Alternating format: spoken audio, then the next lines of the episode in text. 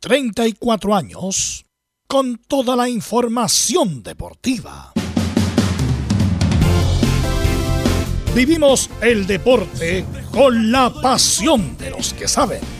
Estadio en Portales. Ya está en el aire con toda la emoción del deporte. Comentarios. Carlos Alberto Bravo. Velos Bravo. Leonardo Mora. Camilo Vicencio. René de la Rosa y Giovanni Castiglione. Reporteros: Belén Hernández, Nicolás Gatica, Felipe Holguín, Laurencio Valderrama, Juan Pedro Hidalgo, Rodrigo Jara, Rodrigo Vergara y Alfonso Zúñiga. Producción: Laurencio Valderrama y Nicolás Gatica. Edición: Leonardo Mora. Dirección: Carlos Alberto Bravo. Estadio en Portales es una presentación de Ahumada Comercial y Compañía Limitada. Expertos en termolaminados decorativos de alta presión. Hola, ¿qué tal? Buenas tardes, ¿cómo le va? Viviendo ya el día 26 de mayo del 2022. Para los que decían que fortalece un equipo de tercera línea, siempre lo dijimos, Claro, puede ser hasta de cuarta línea, pero es brasileño. Es brasileño. Y quedó demostrado anoche, lamentablemente. La gran farra de Colo Colo, que ilusionó y se transformó en un fracaso. Perdió con fortaleza 4 a 3 en analizado por nuestro comentarista y nuestro reportero este fracaso rotundo de Colo Colo en la Copa Libertadores de América. Nos acordamos de Alianza. ¿Cuánto perdió Alianza anoche? Unión Calera y Everton terminan con 11 puntos y no avanzan en la Copa Sudamericana. Es para analizarlo, ¿ah? Buena campaña de Calera y Everton y resulta que Católica y Colo Colo son premiados y van a la Sudamericana. Es cosa de campeonato. Universidad de Chile solicitó al Ester Roa para ser local el 31 de julio, cuando enfrente a Colo Colo, y renovó hasta agosto Santa Laura y de esperar que la autoridad de la octava región pueda dar el visto bueno. Garín avanza en Roland Garros. Méndez, ante la ausencia, la baja de Rojas y Pulgari, llamado a la selección nacional. Vamos de inmediato con ronda de saludos. Don Nicolás Gatica, ¿cómo le va? Muy, pero muy buenas tardes. Buenas tardes a toda la sintonía de estadio en Portales. Claro, vamos a escuchar la palabra de Leonardo Gil y Gustavo Quinteros. Para ellos no fue fracaso, pero para Esteban Pavés sí. De hecho, el mismo 23 el Oreja había dicho antes que lo mínimo que era llegar a cuarto de final y de ahí para arriba no se logró, así que para pagar ese fracaso, pero para Gil y eh, Quintero no, de hecho dicen que hay que dar vuelta a la página y pensar el lunes para el partido ante Ñublense. Claro. Bien, estará por ahí don Leonardo Isaac Mora que nos va a informar de Universidad de Chile. Bien, ya estaremos con Leonardo. Vamos estamos nuevamente en otra edición de Estadio Portales para hablar acerca de la actualidad de la Universidad de Chile a dos días y un par de horas de lo que va a ser el próximo duelo en el estadio El Cobre del Salvador. Todas las novedades. Vamos a ver qué jugadores están disponibles para el partido del fin de semana y otras novedades que tienen que ver con lo que va a pasar posterior a ese duelo acá en Estadio Portales. Perfecto, Leonardo, muchas gracias, muy gentil. Nos vamos con Belén Hernández que nos cuenta las novedades de Católica, que se prepara para enfrentar a Antofagasta. ¿Cómo te va? Buenas tardes. Muy buenas tardes, don Carlos Alberto, y a todos los que nos escuchan hasta ahora. Claro, vamos a estar revisando cómo llega la Universidad Católica a enfrentar a este difícil eh, deporte de Antofagasta, que si bien está en, en, zona de descenso directo, es un rival difícil porque la Universidad Católica también necesita los puntos y también está en la parte media-baja de la, de la tabla de posiciones. Y vamos a estar escuchando también al técnico Ariel Holland, que se refirió al difícil momento que está atravesando la franja. Así que estoy más en Estadio en Portales. Perfecto, muchas gracias Belén. Vamos con don Laurencio Valderrama, nos habla del equipo de Colonia, también lo que pasa con la selección. ¿Llegará Berizzo esta semana? Laurencio, ¿cómo le va? Muy buenas tardes. Muy buenas tardes para usted, don Carlos Alberto, y para todos quienes nos escuchan en Estadio Portales Edición Central, a la espera de la confirmación de Eduardo Toto Berizzo como nuevo técnico de la, selección. Estamos con declaraciones de Pablo Milán, que se refirió a varios temas, entre ellos al caso de Byron Castillo. También lo tenemos con lo de Quitán Garín, que avanzó la tercera ronda en Roland Garros, algunas declaraciones de Garín, y por supuesto, en el bloque de las colonias también estaremos con eh, algunas declaraciones del Coto Rivera y, por cierto, apoyando eh, en la labor de Gatica a la, declaración de Diego Boa, técnico de Fortaleza, que le bajó el perfil a la polémica con Quinteros. Estimas en el Estadio Importante. Perfecto, muchas gracias. De inmediato saludo a nuestros estelares. Don Camilo Marcelo Vicencio Santalice, buenas tardes. Muy buenas tardes, Carlos, para usted y todos los auditores de Estadio Portales, con hartos temas para analizar después de estos fracasos de los equipos eh, denominados grandes en la Copa Libertadores. Estará por ahí el técnico nacional, el profesor Giovanni Castiglione. Muy buenas tardes, Carlos. Buenas tardes a todo el equipo, todos los oyentes acá con el programa. Una lástima lo que pasó con Colo Colo, hay que analizar lo que viene del fútbol chileno y también lo que viene enfocarse en la Sudamericana también el día de mañana Católica y Colo Colo. Oye, ayer mientras escuchaba a Frey hablando de, una, de unas pizzas que usted eh, había apostado. Así es, así es Apuesta perdida, mañana se paga. Don Leo Mora fue el ganador, así que un aplauso para él y sus felicitaciones por haber ganado esta apuesta. Que habrá más durante el año, así que no hay problema. ok. Belu, ¿qué tal? Buenas tardes, ¿cómo te va? Buenas tardes, mira, una cuestión técnica. Suenas bien, pero un poco bajo, a ver si le das más volumen al celular. Eh, dale más volumen. Suenas bajo, un poquito bajo. Eh, ¿Quién? Y ahí sí, con, eh, mi papá. Y sí conecta. Ahí, ahí le vi todo, A ver.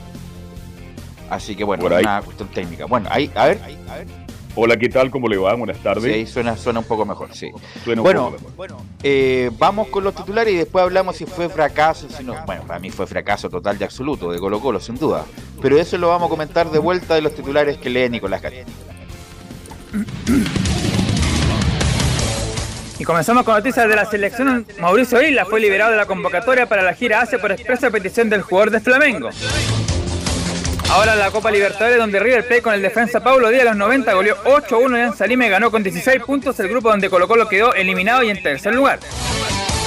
En este partido se destacó la figura de Julián Álvarez, que se convirtió en el primer jugador en la historia de River en marcar 6 goles en un solo partido. En cuanto al grupo D, Mineiro, sin el lesionado Eduardo Vargas, perdió 2 a 1 como local ante Tolima, cuadro colombiano donde el volante chileno Rodrigo Ureña jugó los 90 minutos. De esta forma, Tolima avanzó octavos en el segundo puesto del grupo D y se suma al Mineiro que estaba clasificado de antemano. En la Copa Sudamericana, Everton cerró su participación con un triunfo 2 a 0 ante Jorge Wilterman de Bolivia como visita con goles del Chuco Sosa y Juan Cuevas. El equipo Villamarino terminó en segundo lugar con 11 puntos, pero no pudo clasificar octavos, tal como la calera que terminó con los mismos 11 en el grupo C. Por su parte, Independiente de Avellaneda con Leandro Venega a los 90 perdió 2 a 0 como local ante Ceará y quedó fuera de octavos de final. El cuadro brasileño avanzó con puntaje perfecto. Vamos a Europa, donde la Roma logró el título de la UEFA Conference League tras vencer 1-0 a Feyenoord de Holanda. El elenco de José Mourinho convirtió en el primer equipo italiano en ganar un torneo europeo del 2010 cuando el mismo técnico ganó la Champions con el Inter de Milán. En el fútbol chileno, Unión San Felipe venció 1-0 a Copiapó como visita en partido pendiente de Primera B y ahora subió al segundo lugar con 27 para ser el nuevo escolta del líder invicto Magallanes. Y además una buena noticia en el fútbol playa, ya que la selección chilena aseguró su presencia entre los cuatro mejores en esta competencia que se disputa en Paraguay como ya lo habíamos adelantado, Cristian Garín, actual 37 del mundo, avanzó a tercera ronda de Roland Garros tras vencer 6-3, 7-6, 4-6, 6-3 del bielorruso Ivashka. Esto luego de 2 horas y 49 minutos, el chileno debe defender la cuarta ronda de la anterior edición. Esto y más en Estadio Portal. Ok, gracias eh, Nicolás Gatica. Le quiero preguntar al que estuvo ayer en el estadio, eh, Valderrama, que estuvo comentando, después le voy a dar el pase a Carlos Alberto, a Giovanni y a Camilo respecto a sí. Porque esta cuestión del fracaso, que no le gusta la palabra fracaso, la vengo escuchando justamente, ¿sabes qué? Bueno, desde la época de Colo Colo, cuando Salah quedó eliminado con Vasco a Cama el año 90, en cuarto de final, con el penal que se le da a Espinosa, porque Colo Colo tenía tenía todo para pasar eh, y bueno, quedó eliminado por penales y el, año siguiente Colo Colo que ganó la Copa Libertadores de manera brillante. Entonces, le quiero preguntar solamente eso, ¿no? Y después para ir con nuestros otros comentaristas, Laurencio, para ti, ¿es fracaso no la eliminación de Colo Colo en la Copa Libertadores? Laurencio. No está. Giovanni, te, te pregunto a ti entonces. Rotundo fracaso, rotundo fracaso. Colo Colo se preparó, Cantintero sobre todo, que, se preparó para esta copa, formó un equipo que lo vimos sólido, se veía sólido. Pero no basta con eso. Libertadores no basta, la localidad es fundamental. Colo Colo no fue capaz de hacerla. Perdió dos partidos de local. Casi no podemos pedir pasar de, de Libertadores. Robar en Libertadores es muy difícil de visita y el local, si no lo ganas, queda fuera y Colo Colo quedó fuera. Más claro echarle agua y es un fracaso rotundo. Colo Colo no gustó a no pasar el grupo, creo yo, Belú, en este momento. Espera que termine Giovanni y ahí vamos con Laurencio para que no se corte tanto, Laurencio, el- la idea. Ahora sí, Sí, no. Laurencio, vamos, vamos contigo. Sí, no, entiendo que me preguntaba si que había fracaso. Bueno, lamentablemente es un fracaso, más allá que el- eh, me eludieron la palabra Gustavo Quintero y Leonardo Gil, pero sí la asumió Esteban Pabell. Ya la vamos a escuchar las las declaraciones del trabajo de Nicolás Gatica y solamente eh, ma- marcar un par de cápitas al respecto. Lo primero que, bueno, cuando pasó la farra ante Alianza ya tenía esa sensación de que, de, de que Colo Colo tenía mucho riesgo de quedar eliminado, pero lo otro es que Colo Colo igualmente llegaba con opciones esa noche de ganar, si ganaba el partido eh, clasificaba, pero hubo numerosos errores en defensa condicionados por el bajo nivel eh, de, em- em, de Emiliano de Amor, porque estaba tocado, eh, aunque no lo reconozca Quintero, estaba tocado, y de, mm, y de Maxi Falcón, que si bien salvó varias, eh, Maxi Falcón es un hombre que tiene que tener a un defensa fuerte al lado. Si no lo tiene, lamentablemente eh, merma su nivel, es un hombre que necesita un defensa de confianza al lado. Y se notó también, en cierto modo, la baja también de Oscar Opaso, porque su reemplazante Jason Rojas terminó siendo expulsado. Eh, justamente eh, ahí son varios terceros, y, y ni hablar del arquero, que fue una de las figuras que tapó por lo menos 7 o 8 jugadas claras. Ahí eh, se, se- se sumó el cóctel perfecto para que Colo Colo quedara eliminado, o la tormenta perfecta, mejor dicho, y lamentablemente es un fracaso eh, lo de Colo Colo, porque además solamente en dos ocasiones ha avanzado a octavos de final en los últimos 21 años, en el siglo XXI, en 2007 con Bichiburgi y en 2018 con Héctor Tapia, donde además llegó a cuartos de final, lamentablemente un fracaso de Colo Colo. Bueno, eh, le quiero preguntar a Camilo, para ti, pr- primero Carlos Alberto pone bien el conector porque parece Está, que por- a ti está perfecto. a, ti se te escucha un pequeño eco. Eh, Está perfecto. Camilo, ¿para ti fue o no fue? Totalmente. Sí, Colo Colo perdió también, bueno, la- el partido con, tendría que haber ganado el partido con, con Alianza ya. Esa fue la primera, la primera eh, oportunidad que, pierde, en que ya pierde y la clasificación, y ayer ya se termina de, de consumar, obviamente, pero además hay que poner en contexto, porque está bien, uno habla de, de ser competitivo, de, de que es difícil. Contra River está bien, pero son dos los que clasifican. Y el que clasificó ahora, que es Fortaleza, estaba, es primera vez que estaba participando en esta, en esta Copa Libertadores, así que sí, es un fracaso. A ver, Carlos Alberto. A ver, este, mm, yo lo dije cuando Colo Colo perdió con Alianza, que me dio mucha rabia. Y ahí marqué la pauta. Dije, esto se va a complicar para Colo Colo. Algunos dijeron, no, For- si le ganamos a Fortaleza en su casa, ¿cómo no le vamos a ganar en Santiago de Chile? No, señores, es un equipo brasileño. Y aunque sea de tercera categoría, ellos saben jugar. Ayer Fortaleza, ¿qué hizo? Esperó a Colo Colo, lo esperó atrás, ordenadito, con dos líneas de cuatro, y como son rápidos y como tienen buena técnica, así doblegó a Colo Colo. Yo creo, Velo, que Colo Colo fracasó al no tener la capacidad de definir ese partido con Alianza de Lima. Y para mí es un rotundo fracaso, un equipo que ilusionó, un equipo que tuvo todo para avanzar y lo desperdició. Y también son culpables, también son culpables los delincuentes, porque me imagino yo que con 40.000 personas, Colo Colo habría sido muy distinto la noche en que perdió con un equipo que para algunos es desconocido, que no tiene mucho prestigio, es verdad, pero es brasileño. Giovanni. Que toma- tomar en cuenta que Colo Colo habiendo ganado, se hubiera ganado en Perú tampoco alcanzaba para pasar, ojo. Pero no llegaba presionado. eh, Giovanni Castillo, yo conozco al fútbol chileno, lo conozco. Sí, como actúan los jugadores cuando tienen presión, incluso en la sub-11. Yo me acuerdo Lo cuando sé, jugaban Carlos, ustedes sé. con Colo Colo. La presión es muy grande. Y aunque hay muchos extranjeros en Colo Colo, anoche la presión ya los tenía comprometidos. No olvidemos las declaraciones de Quintero, ¿ah? que la estaba arteando Balcorne antes de jugar el partido. Y la presión le pasó la cuenta y Colo Colo se perdió dos millones de dólares que ya los tenía contabilizado el, el tesorero del club. Carlos, yo creo que la, la eliminación de Colo Colo pasa en gran parte por la localidad. 100%, Libertadores en la localidad vale mucho y Colo Colo no fue capaz. Y si no es capaz, es fracaso. Colo Colo se preparó para esta copa y fracasó. Hay que ser sincero. Creo que esa es la palabra. Bueno, respecto, obviamente que fracaso. eh, ver, Carlos, te, si te muteas cuando no esté hablando yo, porque tú el generador del eco, después vamos a tener que ajustar eso. Eh, el punto es que, bueno, lo dijimos acá, Colo Colo, y, no es por dar un autobombo, pero yo dije que el partido más importante de Colo Colo iba a ser con Fortaleza en el Monumental. Pero ¿cómo no? Bajo Colo Colo va a llegar clasificado antes, que aquí, que allá, sobre todo porque Colo Colo había ganado con Fortaleza, pero no sé qué pasó que se... bueno, se Colo Colo se se desenfocó. Eh, es cosa de, cosa de escuchar lo que dijo Carlos Caselli, ¿ah? que Carlos Caselli le sigue hablando respecto de, cierta desconcentración en el plantel.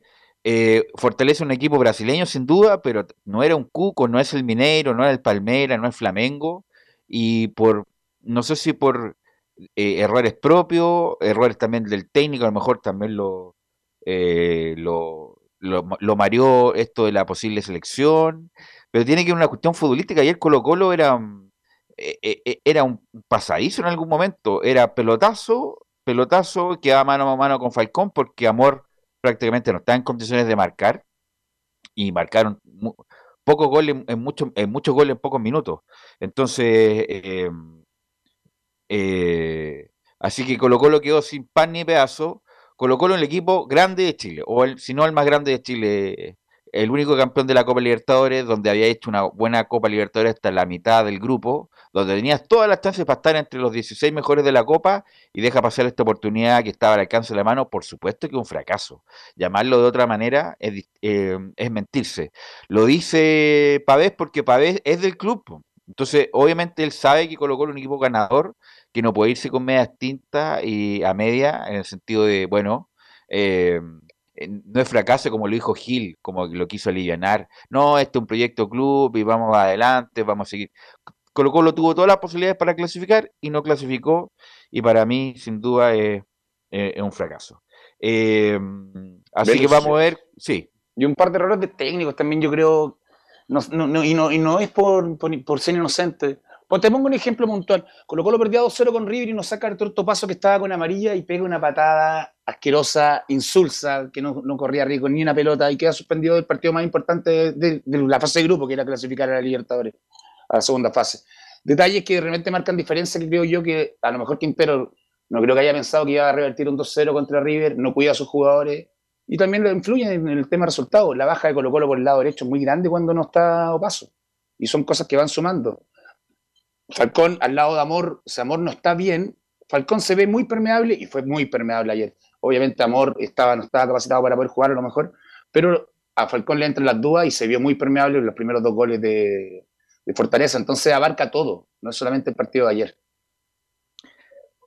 Eh, así que lamentable, lamentable Colo Colo se pierde la oportunidad de jugar eh, octavos de final de la Copa con todos los ingresos que se significa. Y obviamente una vertiente distinta es eh, lo que pasó con los hinchas, que bueno, ya lo hemos comentado hasta el hartago. Obviamente con lo de, Colo Colo lo vamos a ampliar con el informe de Gatica para escuchar las declaraciones, pero sin duda que, es un fracaso. A pesar de eso, le pregunto a Camilo y al Carlos Alberto, ¿quién, ¿quién fue el mejorcito de Colo Colo en la Copa? Parto por ti, Camilo.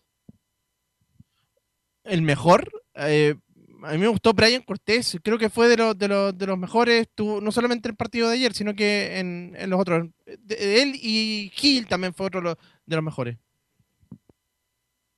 Carlos Alberto. Ya estaremos con, Velus. Carlos Alberto. Sí, Giovanni. Concuerdo con Brian Cortés, me gustó, me gustó Lucero y me gustaron los dos contención mucho. Independiente de que bueno, fuera, los dos contención creo que hicieron y, son el medio campo Colo Colo indispensable en este momento, independiente de no haber pasado, eso es lo que me gustó de Colo Colo. Bueno, y Suazo, que viene haciendo una campaña muy regular hacia arriba, pero tampoco alcanzó con esto. No, no alcanzó y ahora a pelear por Sudamericana Colo Colo. A mí me gustó mucho, me gustó Lucero, porque apareció donde tienen que aparecer los grandes jugadores, marcó goles en la Copa Libertadores, jugó bien, mostró calidad, más allá de marcar goles, un tipo que sabe jugar que se complementa bien con su compañero. Y me gustó también el trabajo de Fuentes y de Pavés. Creo que fueron los jugadores que tuvieron un cierto nivel en esta Copa Libertadores, que lamentablemente Colo Colo la desperdició anoche ante Fortaleza. Bueno, vamos a ampliar el próximo bloque con eh, con obviamente el informe de Nicolás Gatica. Pero bueno, tenemos a Porta Humo Blanco, Laurenzo Valderrama, técnico, y habló Pablo Migrap respecto a eso, Laurenzo. Sí, solamente complementar, muchachos, que para mí el mejor fue Brian Cortés y justamente también eh, Juan Martín Lucero, máximo goleador de la Copa con cinco tantos. En cuanto a lo de Milán, ¿se le parece? Eh, escuchamos de inmediato lo que declaró eh, Pablo Milán, un resumen de declaraciones del día de, de ayer. Tuvo en un homenaje a los mundialistas del sentido, el destacar, por supuesto, ahí lo que realizó la LFP. Recordemos que próximamente ya se cumplen 60 años del tercer lugar de ese mundial. Y ahí estuvo conversando Pablo Milán y vamos a escuchar el resumen de las declaraciones ahora en cortesía de ISPIEN y de Milo Freisa. Eh, yo creo que dentro de las próximas horas o mañana ya yo creo que tenemos el nombre para darlo públicamente. Aún estamos a la espera con, el plazo o con la extensión de, plazo que dio la, la, la FIFA, la Comisión Disciplinaria, y esperar que se reanude una vez que este plazo se dio para, yo creo que antes de la quincena, de la primera quincena de junio vamos a tener eh, una respuesta definitiva con respecto a eso. Yo creo que debe estar con una presión muy fuerte, eh, no solamente la mediática, yo creo que el, entorno, eh, la situación misma, yo creo que él se tiene que sacar el ruido de su, de, su mente diciéndolo la verdad, diciéndolo lo que todos esperamos que diga, y, pero más que nada la verdad y que, y que él se saque esa carga que lleva por dentro. Justamente, muchachos, más allá de esa última declaración sobre Byron Castillo, la información que manejamos hasta el minuto, que ya existiría un acuerdo total de la Federación de Fútbol con Eduardo Berizzo, y que debería ser oficializado en las próximas horas. El único tema que faltaba por zanjar, muchachos, aparte del económico, era hasta cuándo duraba el contrato, porque existía una posibilidad bastante rebuscada, por lo demás, de que eh, solamente durara hasta fin de año por, eh, por la posible contratación de Gustavo Quinteros, que, la, que lo planteó en su momento incluso eh, Aníbal Moza, pero por lo menos ya eso quedó descartado y eh, el Toto firmará hasta el final de la clasificatoria rumbo al Mundial 2026. Solamente falta la confirmación oficial por parte de la NFP. Por lo tanto, si Chile clasifica el Mundial va a haber eso, ¿no? Sí. Y, justamente el, tema también que, se está resolviendo ahora es cómo viaja.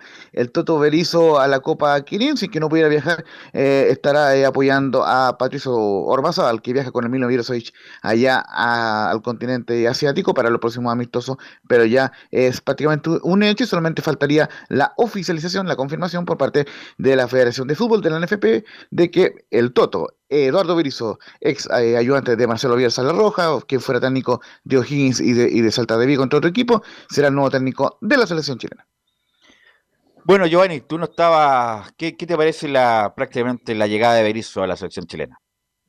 Eh, me gusta, me gusta Berizzo, es un entrenador del estilo, bueno, fue por algo fue ayudante de Bielsa, siempre un ataque directo, es con lo que hemos rendido, hay que ser sincero, con esquemas así, Bielsa, San Paoli, me imagino que... Pero Berizzo no juega como Berizzo no juega como Bielsa. No, pero no juega, pero la, presión de, vértigo hacia arriba juega algo similar. Mm, diría que no. Yo diría que no. Sí.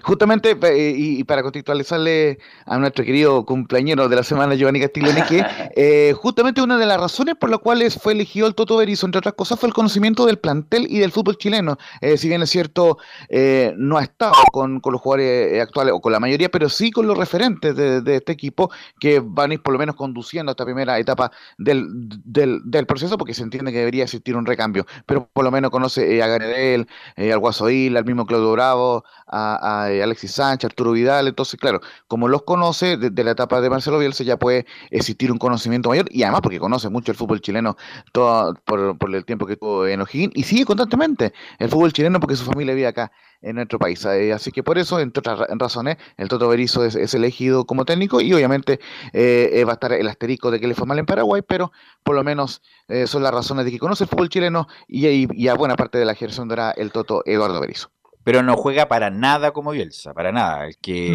piensa que el que piensa que juega como Bielsa como San Pauli es que no conoce a Berizzo. Es un tipo ordenado que le gusta harto la posición, que incluso se repliega cuando se tiene que replegar. Lo vimos en O'Higgins también. En Paraguay, una muy, buena crítica de Rogelio Delgado, que como que al paraguayo le quitó ese juego directo, luchador, mucha posición, pero sin marca, sin sangre. Y bueno, por algo le fue a Paraguay como le fue pero sí, obviamente, con él con, tiene los elementos informadores de lo de Bielsa, sabe cómo trabaja, conoce el método, conoce Chile, Camilo, así que siempre en la primera parte, la, sobre todo en la primera etapa, ¿ah? pero esos que ya están de salida ya, pues los Islas, los Medel, los Bravos, los Vidal ya están de salida en la selección chilena, así que queda nomás a Camilo que sale el, el bien, pues, de sale el bien y que le vaya muy bien es el punto, que conoce, claro, conoce a los jugadores, pero eso le va a ayudar a los, a los de la generación dorada y después eh, ya ir viendo los, otros, porque si, si va, sería bueno si, si que logra ir ahora a esta gira, porque hay varios de los jugadores que, que desearían mantener con, con él probablemente. Carlos Alberto. Oye, si la generación dorada se terminó, terminemos con este show, así. Ahora Berizzo viene a, a conocer a otros jugadores y qué bueno que esté hasta el próximo Mundial y que trabaje el único que podría estar es Alexi, tal vez, pero el resto ya, Aranguis, tal vez, pero el resto ya no existe. Si la generación, imagínate que Islas acaba de bajar, se dio cuenta, voy a ir ahí a Asia, ¿qué voy a ir a Juarás? Pidió permisos, por favor, autorízame para bajarme y no va a la gira. No, la generación dorada se terminó en Chile, se terminó. Ahora hay que trabajar con nuevos elementos y ahí tiene un gran trabajo Berizzo y comparto plenamente con Velus. Berizzo, ¿Carlos? Sí, Berizzo siendo ayudante de Bielsa no juega a lo Bielsa, es un el técnico más defensivo, más ordenado, más de tener la posición de la pelota y cuando se puede salir se sale. Te escucho, Laurencio. Sí, solamente lo conceptual eh, en el entorno eh, de la Roja entienden que la generación dorada está eh, terminada, pero lógicamente van a seguir habiendo llamados para Alexis Sánchez, Mauricio Isla, el mismo Vidal, el mismo Medel, van a seguir existiendo esos llamados, el, mismo Charles Arangui, que por lo demás siguen jugando en Europa, salvo el Gozo Isla. Entonces, por ese lado, existen uno, como, como se puede llamar, resabios de la, de la generación dorada, pero sí, ya esta gira justamente será fundamental para empezar a encontrar el recambio, por eso está muy bueno que hayan llamado por lo demás a Víctor Felipe Méndez por la, por la baja de Diego Alves. Laure, Laure, yo, yo creo que la selección es lo mejor del momento siempre. Y si los dorados en el momento siguen estando con rendimiento, obviamente que yo en el camino a lo que viene a ser Berizzo. Si no están en rendimiento, no sean llamados, pero mientras estén activos y, tengan rendimiento para selección, tienen que ser llamados, independiente de que la generación dorada, como se habla, ya fue todo. Pero tenemos un Claudio Bravo, tenemos un Alexis Sánchez que siguen, pueden seguir y van a seguir por ahora, porque siguen activos, uno lo ve en el Inter, por lo poco que juega dentro cuando juega siguen haciendo mucho aporte y tienen una diferencia muy grande con lo que tenemos en Chile por ahora, creo yo. Entonces, por ahora creo, la selección es lo mejor en el momento. Cada nómina es lo mejor que tenemos en el momento. Olvidémonos de que tenemos un plantel hecho, no. Ahora vamos con lo mejor a cada partido. Creo que así debería ser. Y justamente, marcarle, muchachos, si, si, aquí hay una oficialización en las próximas horas, lo vamos a estar ampliando en el Estadio Portal.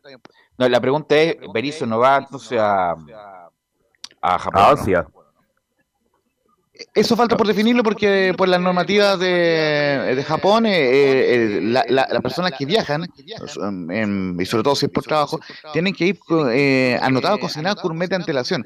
Entonces, a menos que le hayan inscrito antes al, al Toto Berizo en esta famosa terna que habla Pablo Milad, lo más probable es que se quede acá en Santiago, pero, pero igualmente siempre lo marcó el, gerente Francis Caigao que em, no va a ser interino el pato el pato sino que va a ser el, el técnico que, que va a estar en cancha, pero quien va a estar eh, dando las instrucciones, eh, al menos vía remota, es el Toto Berizo. Así que solamente, como les decía, falta la confirmación oficial y esto eh, esperemos tenerlo ya con la voz oficial de Pablo Milá o de lo involucrado en el Estadio Portal EP. No sé qué ha hecho el Pato Armazal para llegar a las 20 primero y no sé bueno, tiene buenos contactos, tiene buenos amigos. ¿no? sé qué hizo el Pato Armazal para llegar donde está. Bueno, la buena noticia también del día, el Laurencio Valderrama, es que ganó Cristian Garín y está en la otra ronda de Roland Garros.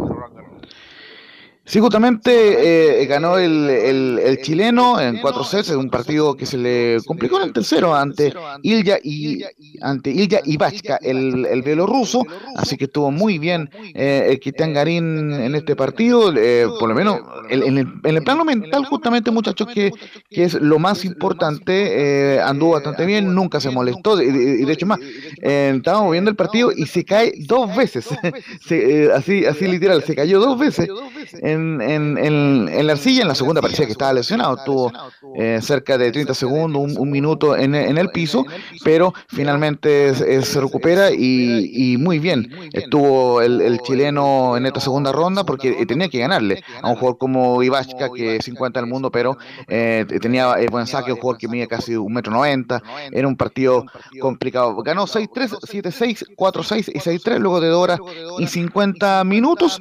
y justamente eh, ya estamos con una de las declaraciones que dio a Cristian Garín, eh, apenas terminó el partido, dijo, estoy feliz de haber ganado, sobre todo después del año difícil que tuve. Rival duro, muy agresivo, eh, así que feliz, feliz de, haber ganado, contento después del año difícil que tuve, sobre todo al comienzo, ahora estoy jugando mucho mejor, muy tranquilo y disfrutando mucho. Sí, de eso se trata, de ir conociéndose uno mismo, de, ir eh, buscando los límites y, bueno, creo que, sí, que hoy fue un partido completo, el tercer set él jugó mucho mejor del tercer eh, cuando se vio abajo y yo me puse un poco tenso y después el cuarto set me supe recuperar bien, eh, con solidez, empecé a sacar de nuevo bien y, bien contento de haber ganado.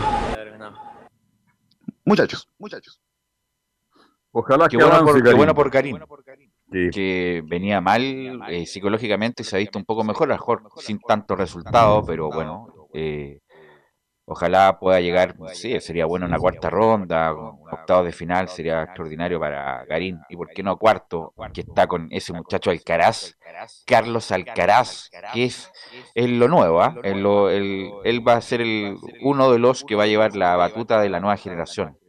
Eh, que va a reemplazar a Nadal, a los eh, Djokovic, y qué decir Federer, que está hace rato que está eh, prácticamente fuera. Así que, bueno, bueno por Garín, todavía le queda un, par de años para hacer algo interesante y a pesar de que ha hecho una buena carrera, pero pero pero pero uno esperaría más, pues, una, no sé, una semifinal de Grand Slam, una final de Master 1000 y desafortunadamente no lo ha hecho. Así que bueno, esperaremos cómo le va a Garín, que debería jugar el domingo. El domingo o lunes debería jugar eh, Garino, ¿no? debería jugar el día sábado eh, eh, ante el ganador del partido entre Andrei Rublev, el ruso, eh, que es el séptimo sembrado, que, y el, el, ganador del partido entre Rublev y el, argentino Federico Del Boni. Y lo, más importante, lo que les decía, lo que decía Nico Gatica en, los titulares, defiende cuarta ronda, entonces tiene que ganar un partido más para eh, no perder puntos en, en Roland Garros y, y poder mantenerse dentro de los 30-35 mejores del mundo.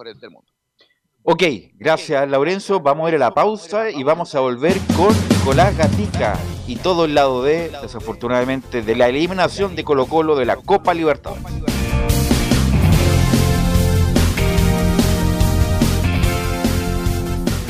Radio Portales le indica la hora.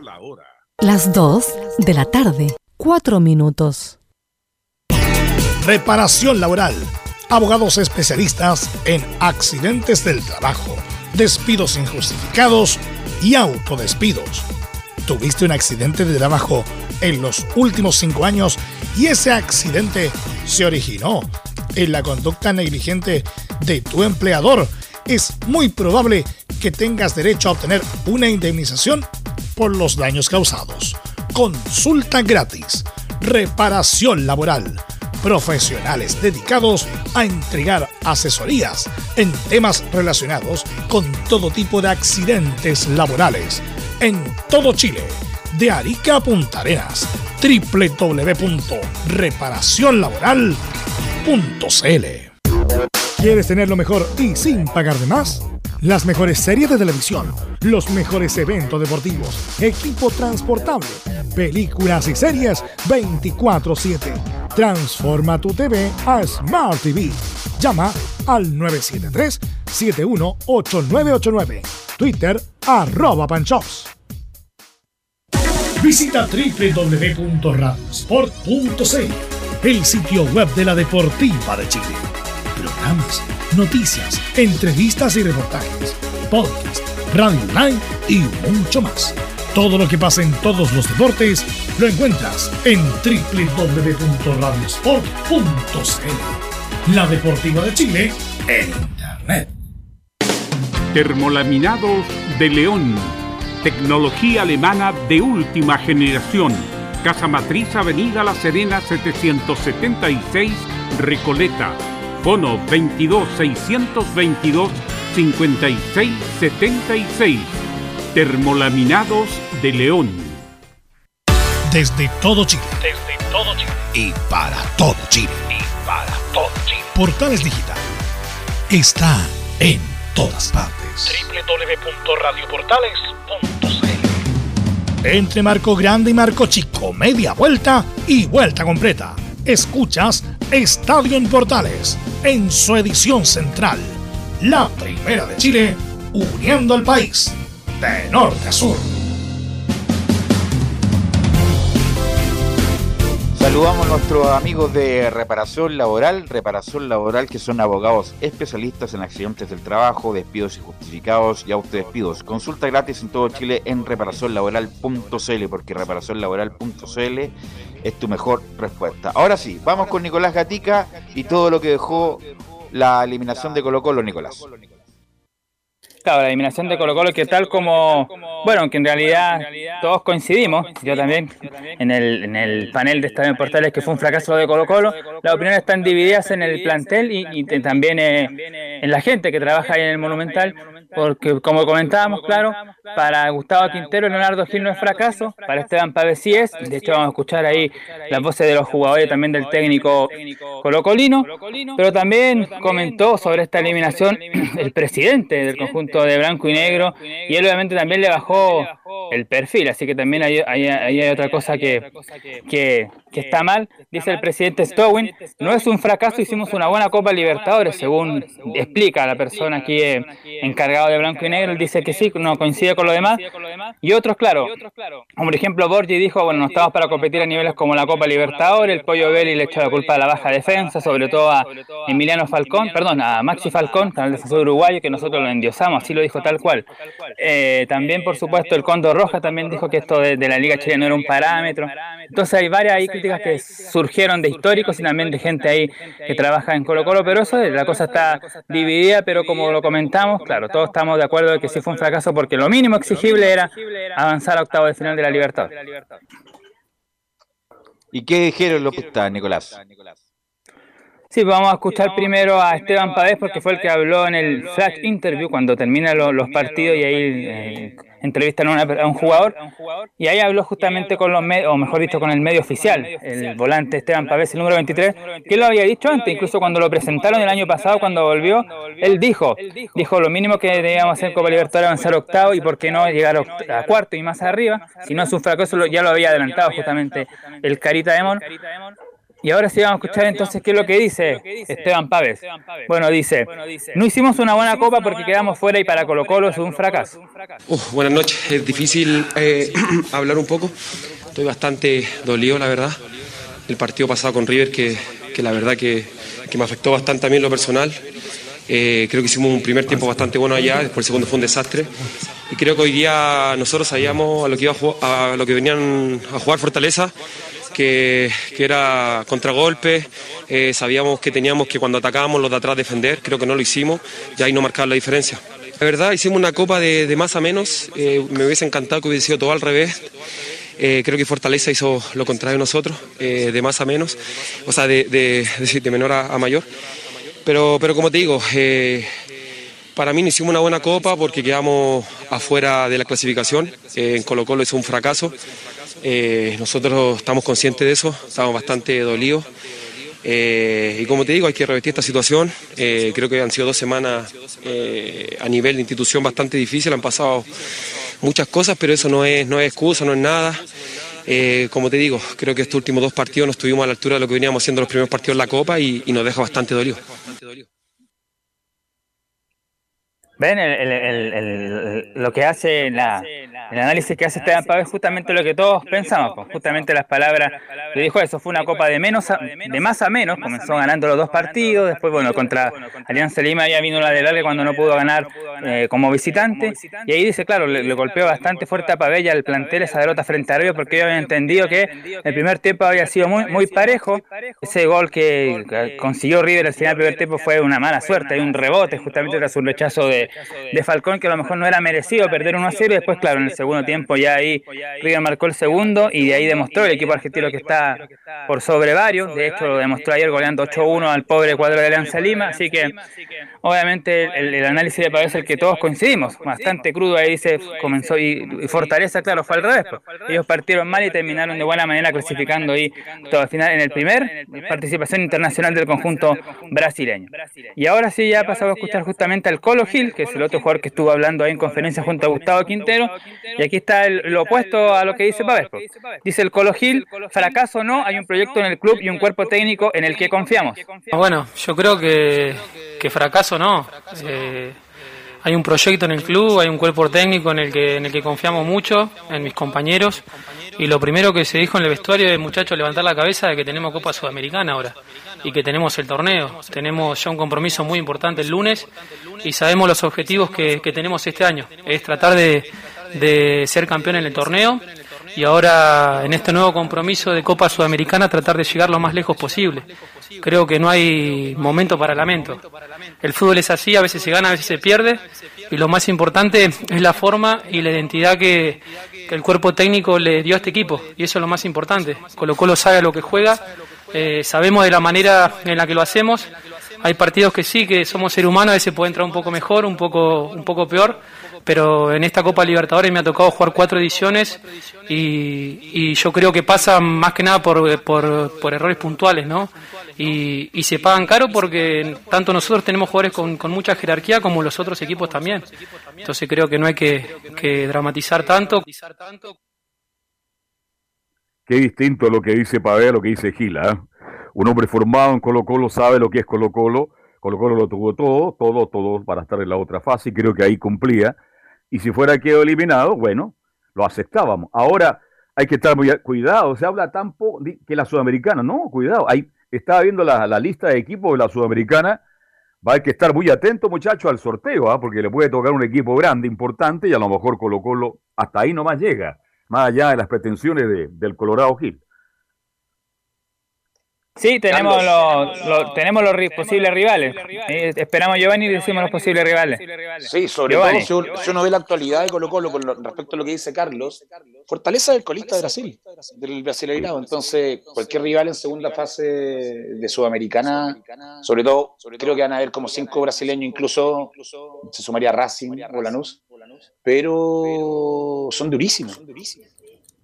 Colo Colo Sí, los tenemos acá. partido local con, lo- con el colista de Brasil. Imagínate ahora lo que puede hacer un equipo que sea de mayor jerarquía actualmente. Mira, los posibles rivales para la, para la Sudamericana sería Lanús, Santos, Sao Paulo, Inter de Porto Alegre, Atlético Goianiense y Ceará. Esos son los que ya están totalmente definidos. Los que se pueden sumar, Racing de Argentina o Melgar, podría ser incluso Melgar, sería un rival mucho más asequible, claro. Y la otra opción es que son Junior de Barranquilla, Unión de Santa Fe o Fluminense de Brasil. Ahí están los posibles rivales de, de Colo Colo en los octavos de final de la Sudamericana. Que tenga un buen sorteo. eh, sí, Durísimo. Santos y Sao Paulo eh, estuvieron ahí con Everton y con eh, y con la calera, no fueron tan superiores, así que a lo mejor podría haber ahí alguna esperanza, pero claro, por nombre son más difíciles. Calera hizo una gran campaña, hizo una gran campaña en la Sudamericana y también Everton de Viña del Mar. es- No, no, no entiendo, ¿ah? no entiendo. Esto es antideportivo. Dos equipos que terminan con 11 puntos. ¿Cómo perjudicaron a Calera y resulta que fuera de la Sudamericana y aparece un equipo que son terceros en la Libertadores con un puntaje menor y son participantes de la Sudamericana? Eso creo que este- Giovanni habrá que corregirlo porque no lo veo muy deportivo para, para mí. No, no, no lo veo muy deportivo. Es, es complicado el tema, porque están, co- están copiando, que bajen como en la Champions, pasan a Copa UEFA, esas cosas están copiando, entonces que pase uno solo es súper complicado. El tema, Carlos, es que, seamos sinceros, a Calera le robaron, le robaron en Pero Brasil. evidente. Entonces, no digamos, eh, hay que ser directo. Calera quedó fuera por un robo. Mm. Y Santos Everton empataba el partido, de la nada, dos expulsados del equipo contrario argentino, no, fue muy, muy raro lo, de- lo del grupo de Calera. Calera hizo una muy buena actuación y también Everton una digna actuación. Y el resto, perdónenme, Antofagasta horrible. ¿Y para qué hablar de la Copa Libertadores? Porque Católica y Colo Colo no cumplieron de acuerdo a las expectativas. Oye, si lo que se le está pidiendo a Católica y Colo Colo, mira lo que le estamos pidiendo. Avanzar. Camilo, que pase, que pase en una fase. Es Eso poco, es todo. es, es, es el, eso es el, el nivel actualmente. Imagínense, con pasar de fase a octavo de final, ahí ya quedaríamos prácticamente, eh, prácticamente contentos. Imagínense, es bajo el estándar. es muy poco exigente en ese aspecto el fútbol chileno y hay que mejorar la liga, dicen algunos. Por ahí vemos a Falcón acá en figura, caballa- eh, el pelo al viento, todo el mundo lo aplaude. Resulta que llega a la Copa Libertadores y le sacan 3 y 4 metros de ventaja cuando le pegan, el- le echan a correr la pelota. Entonces, En dos metros. por ahí también tenemos que hincar el diente, sí. En dos metros, Carlos, le sacan tres metros. Increíble. Ima- Increíble, ¿ah? Increíble. Y acá estamos todos locos con, ¿ah? con Falcón, que es gran figura. Por ahí pasó. Bueno, a mí, mire, mire, yo quedé enrabiado cuando perdió con Alianza. Yo se los dije y comenté con usted, ese partido me, me dejó muy mal. Me dejó muy mal porque Colo Colo ahí. Claro, tú me decías, Giovanni, pero no es lo mismo llegar a, a un partido como el de ayer a ganar por obligación. Si le ganaba Alianza, porque lo mereció ganar Colo Colo, ya tenía otra ventaja de poder lograr el empate y avanzar. Ni uno ni otro se dio para Colo Colo, lamentablemente. Y el tema, Carlos, la otra parte que no me gusta darle, Giovanni. darle mucho ojo, el tema, del- el tema del público. No me gusta porque ya es darle Mm. pantalla a gente que no merece nada. Colo Colo jugó un partido importantísimo sin público. Y eso es culpa 100% de su barra. Correcto. Nicolás Gatica. ¿Yo? Eh, ¿Laurencio?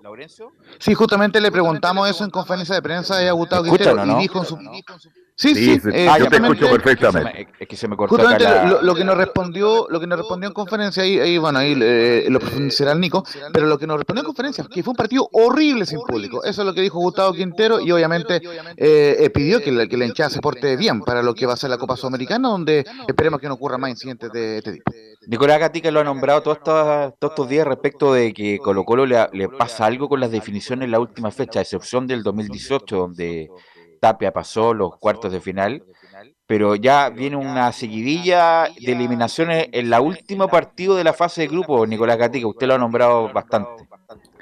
Claro, lo que uno se acuerda mucho el partido frente a Palmeiras el 2009, que necesitaba el empate y pierde 1 a 0, frente a Cerro Porteño el 2011, y cuando de hecho en la banca había un hombre que, que sabía de Copa Libertadores, como el Tolo Gallego, tenía experiencia, eh, ten- le servía el empate con Cerro Porteño, ganaba cómodamente 2 a 0 el primer tiempo, se lo dio vuelta el cuadro.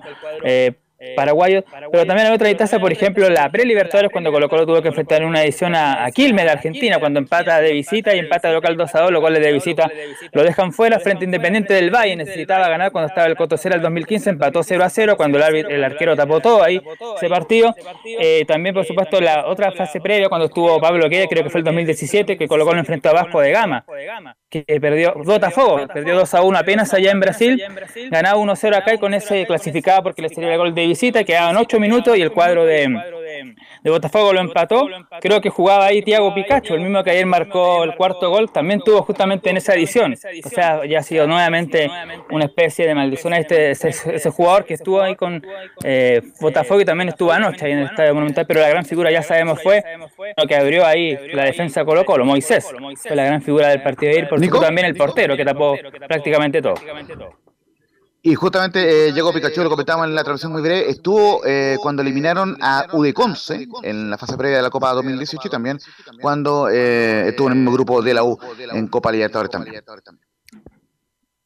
Así que esas son las definiciones que lamentablemente Colo Colo no ha estado a la altura y ha terminado perdiendo cuando solamente necesitaba empate, aunque ayer recordemos necesitaba la victoria. Pero vas a escuchar justamente a Quinteros el análisis que hace, donde dice que la defensa fue muy mala, pero la, la- la defensa prueba, el medio campo, digo, el ataque. Y aquí está, dice la 1 Quintero, no estoy conforme con la parte defensiva, nos hicieron goles tontos. Hoy tuvimos un partido parecido al segundo tiempo de... Iniciamos el partido, parecido al segundo tiempo con River. Eh, descoordinado defensivamente, pero muy bien en ataque, muy bien, aún con un hombre menos, así que estoy conforme por una parte del, del funcionamiento del equipo y no estoy conforme con la parte defensiva, nos hicieron goles tontos, con poca oposición y siempre el responsable soy yo, soy el entrenador, ¿no? Entonces, hoy regalamos los dos primeros goles y después nos costó el partido. Eh, mucho más porque nos terminan expulsando injustamente un jugador, injustamente un jugador que, que nos perjudicó mucho más, pero aún así muy muy conforme con el con todos los jugadores por la entrega, por el fútbol, por por los goles que hicieron. La verdad que fueron superiores eh, por, en muchos pasajes del partido, aún con un, con un hombre menos. No entiendo a Quintero yo. En la primera parte habla de que hicieron goles tontos, que la defensa se paró mal, pero jugaron todos muy bien, dice al final después, ¿no? Él hace un poco la diferencia en que el de mediocampo hacia arriba Colo Colo estuvo bien porque transformó en figura el portero brasileño, tuvo por lo menos 7, 8 rematos, quizás más. Los goles que fueron solamente uno prácticamente Colo Colo porque los otros fueron autogoles del defensor colombiano Ceballos. El único gol eh, prácticamente fue el, descuento, el, 4-3. Pero los demás fueron algunos autogoles, pero, pero claro, ahí tuvo gran figura el portero y como dice Quintero, la expulsión de Jason Rojas condicionó porque estaban 2 a 1 cuando lo expulsan y ahí claro queda en inferioridad numérica y ahí el cuadro brasileño llega a 4-1, saca esa diferencia ya bastante irremontable, así que por supuesto ahí él, él, analiza la buena parte ofensiva, pero la defensa fue por supuesto lo que falló y eso fue la poste lo que terminó dejando eliminado a Colo Colo. Y aquí está lo que comentaba Lorenzo al principio sobre el tema defensivo, o mejor dicho, Emiliano Amor, que no estaba al 100%, pero Quintero dice otra cosa. Escuchemos lo que dice Quintero, dice el número 4, Amor no está lesionado si no, no hubiese jugado. No, no está lesionado si no, no hubiese jugado. No está lesionado. No está lesionado juega con una molestia, pero si estuviera lesionado no podría jugar. Hoy jugó todo el partido y Emiliano lo hizo bastante bien. Pero bueno, eh, hubieron jugadores que tuvieron otros otros tipos de problemas y no pudieron entrenar normal. Entonces, uno siempre apuesta a formar el equipo que viene jugando en Copa Libertadores. Eh, y los momentos que lo tuvimos que reemplazar, por ejemplo, contra Alianza, tuvimos que reemplazar a, a Emiliano fue, o a Falcón, bueno, uno de los dos, lo hicieron bien, acá, así que no, no es que, es un tema, digamos, de, desconfianza o eso, cuando un jugador cree que está bien para jugar, juega, después si tiene que salir como salió en Buenos Aires, sale, pero hoy aguantó muy bien todo el partido. bueno, pero en la cancha no se vio, se vio, se vio con dificultades a Amor. Sin duda, no, no, no, estaba, no estaba fino, no estaba rápido Camilo. No, no se vio bien a Amor Independiente lo que diga Quintero. No, quedó muy solo Falcón ahí, prácticamente en todos los, cruces. De hecho, así que. Pero incluso dice, bueno, con, una molestia, pero se nota que no, que no estaba bien físicamente Emiliano Amor. Claro, porque la pregunta era también, lo que responde Quinteros era, si pone amor es porque no confía en los demás, en Saldivia o Gutiérrez, y Saldivia venía jugando relativamente bien en el partido frente a O'Higgins, se podría decir que cumplió, obviamente O'Higgins no es tan tan complicado como Fortaleza o River en la Copa Libertadores, pero lo hizo bien Saldía, venía con un poco de ritmo y quizás estaba mejor preparado. Y otra crítica también que se le hizo a Quintero de utilizar a Gabriel Costa prácticamente todo el partido, no haberlo sacado antes. También eh, muy bajo rendimiento de Costa. Afortunadamente, dicen algunos, va a tener dos fechas de suspensión en el Campeonato Nacional, pero la Copa Libertadores, lamentablemente para Quintero, se, Gabriel Costa sigue todo el partido. La última que vamos a escuchar, lo que justamente como estamos nosotros como estaba en Portales a Quintero sobre el público, y dice ahí el técnico Colocolino, es horrible jugar sin público. Es horrible jugar sin público. La verdad que uno es como que no no se siente a mí el público, las, las canchas llenas, perder el aliento de la gente, de tu hinchada, es algo terrible, es algo terrible. Más allá de eso, hoy los jugadores dieron la vida, dieron todo. Si hubiese estado la hinchada, hubiese sido creo que mucho más, mucho más, sacar fuerza donde uno lo tiene para poder revertir situaciones. Entonces ya lo dije un montón de veces, ¿no? que a lo mejor por muy poquitos, por cuatro, cinco, diez personas que, que no hacen las cosas bien, tenemos que pagar todos, tienen que pagar los 30, 40 mil que siempre vienen a la cancha o que podrían haber venido. Cuando no hay restricciones, digamos, o el aforo está. Eh, y esa, esa hinchada te hace, te hace salir de malos momentos, te hace revertir situaciones adversas, te ayuda a reponerte de un golpe, te despierta, te, te, mantiene atento, te mantiene prendido en el partido. Y bueno, ojalá que, que, no vuelva a suceder y que los tengamos siempre de acá hasta el fin de temporada y ojalá podamos darle a toda esa gente la alegría del campeonato nacional. Está por el mensaje de Quintero que lo han hecho, ojalá se, se porte bien de aquí a fin de año y ojalá que no haya más castigos. Tampoco, ah, son, son cinco, seis nomás los que se portan mal. Hasta en ese aspecto no me Ok, está gustando la- la esperemos declaración de que Colo Colo, bueno, va, se va a sortear la Copa Sudamericana, por lo tanto, eh, eh, esperemos que haga Colo Colo un, un buen campeonato. No obstante, insisto, hay muy buenos equipos en la Sudamericana, así que no va a ser para nada, para nada fácil, al contrario. Eh, gracias, Nicolás Catica. Y vamos con Laurencio, que nos trae algo, unos minutitos de lo que pasó con Fortaleza, Laurencio. Sí, justamente algo pasó con Don Carlos que no lo escuchamos recién. Eh, No sé si lo podemos retomar, eh, Don Carlos. Vamos a ver, ¿me escucha por ahí o no? No. Yo lo escucho perfecto. Ahí.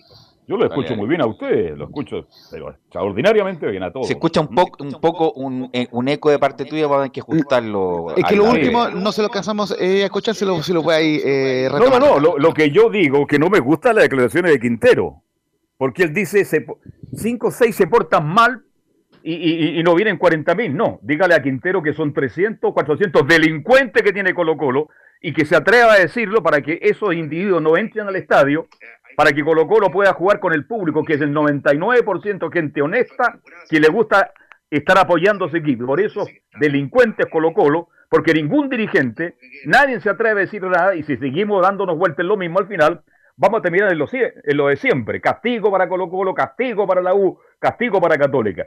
Hay que enfrentarlos de una vez por todas. Y en cuanto a lo futbolístico, no lo entiendo porque dice hicieron goles tontos, la defensa jugó muy mal, le preguntan por amor dicen, no, hizo un gran partido. Y Falcón jugó muy bien. Entonces, hasta el técnico lo veo confundido y me doy cuenta por qué Colo Colo no pasó a la otra fase.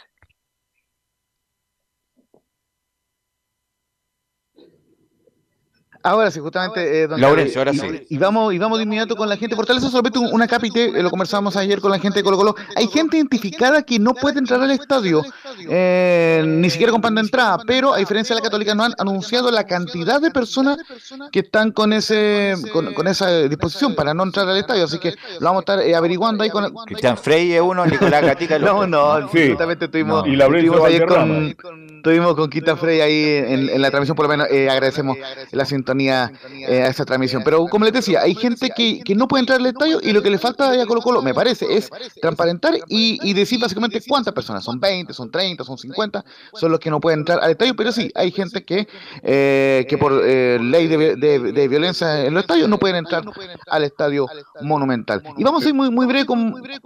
Ah, eh, don Carlos. No, yo no estoy llamando. Dale nomás, Laurencio. Ah, ya, perfecto. Eh, va- Vamos a ir con Juan Pablo Bojboda, el técnico de Fortaleza, que amablemente también tuvo en conferencia de prensa antes de Gustavo Quinteros. Y ojo con lo que dijo él en una de, la- de las declaraciones. Va- va- va- vamos a escuchar un par de, de, de Bojboda. Dice, desde el primer día el objetivo era pasar de fase en la Copa Libertadores. No, no, eh, soy totalmente sincero en eso. Cuando salió, desde el primer día que comenzamos la pretemporada, el objetivo era pasar de fase en Copa de Libertadores. No, se había hecho el sorteo todavía y yo a los jugadores le dije, hay que ganar Cearense, tenemos que ganar eh, el Cearense el estadual, hay que eh, llegar a la final de, de Copa Nordeste y hay que pasar de fase en Copa Libertadores. Eh, era un objetivo que pudimos cumplir hoy. Y la segunda que vamos a escuchar, le ponemos el contexto de inmediato. El periodista, no, no, no echar eh, al agua a la persona, pero sí el colega, le preguntó equivocadamente al técnico que, eh, que, que opinaba de que Colo Colo haya considerado Fortaleza como el peor equipo eh, del grupo. No, no dijo el peor equipo, sino que Quintero dijo que era que no era el más fuerte de, eh, eh, del grupo. Pero igualmente respondió con diplomacia Juan Pablo Bo- Bojboa y dijo en la, en la última que vamos a escuchar, no creo que Colo Colo haya buscado minimizar al rival. ¿sí? Y en cuanto, no, eh, yo no sé si, si Colo Colo sin- sintió eso, que, era, que nosotros éramos el rival más débil, no creo que una institución como Colo Colo minimice a, sus rivales, todo lo contrario, eh, siempre son, son instituciones que, respetan a sus rivales porque conoce desde hace mucho tiempo lo que es esta competición. Y entonces, bueno, es, es fútbol también, tampoco es hacer tanto drama.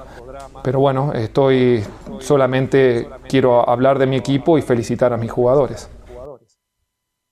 Así que se mostró muy contento Juan Pablo Bosboa con esta clasificación. Recordemos que, porque también eh, lo nombramos al, técnico rival, porque Fortaleza puede ser rival de equipos de, jugadores chilenos, miento, en la Copa Libertadores, por ejemplo, del Palmeiras de Benja Kusevich, del mismo eh, el, Atlético Mineiro de, de Turumán Vargas, del mismo River Plate de Paulo Díaz, o de Flamengo del Guaso Isla. Puede ser rival de uno de, de esos equipos en octavos de final de los ganadores de, de grupo para el sorteo del, del día viernes, donde estaremos muy atentos, por cierto, para ver los rivales del equipo chileno en Copa Sudamericana.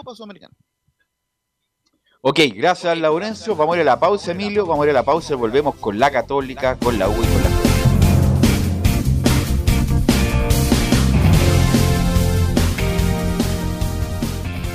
Radio Portales le indica la hora. Las 2 de la tarde, 30 minutos. Lleva al siguiente nivel tus eventos, ceremonias, conciertos y potenciando tu audiencia con DS Medios.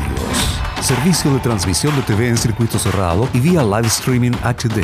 Tecnología de punta y un equipo profesional nos permiten realizar transmisiones sin cortes y con la más alta calidad. Cotiza ya ingresando a www.dsmedios.cl. Visita www.radiosport.cl, el sitio web de la Deportiva de Chile. Programas, noticias, entrevistas y reportajes, podcast, radio online y mucho más. Todo lo que pasa en todos los deportes lo encuentras en www.radiosport.cl. La Deportiva de Chile en Internet. Comercial IAC y Compañía Limitada. La mejor calidad mundial en laminados decorativos. Comercial IAC y Compañía Limitada es Pertec en Chile. San Ignacio 1010. Santa Rosa 1779, Avenida Mata 446 y Portugal 501. Comercial IAC y Compañía Limitada es Pertec en Chile.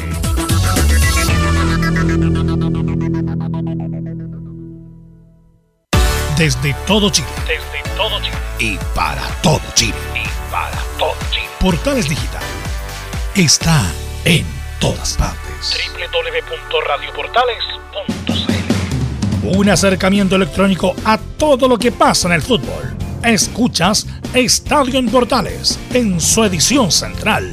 La primera de Chile, uniendo al país de norte a sur. Saludamos a nuestros amigos de reparación laboral. ¿Tuviste un accidente en tu trabajo? ¿Te sientes con las manos atadas? ¿Te despidieron injustificadamente? En reparación laboral te asesoran y acompañan abogados especializados en derecho del trabajo. Los resultados los respaldan.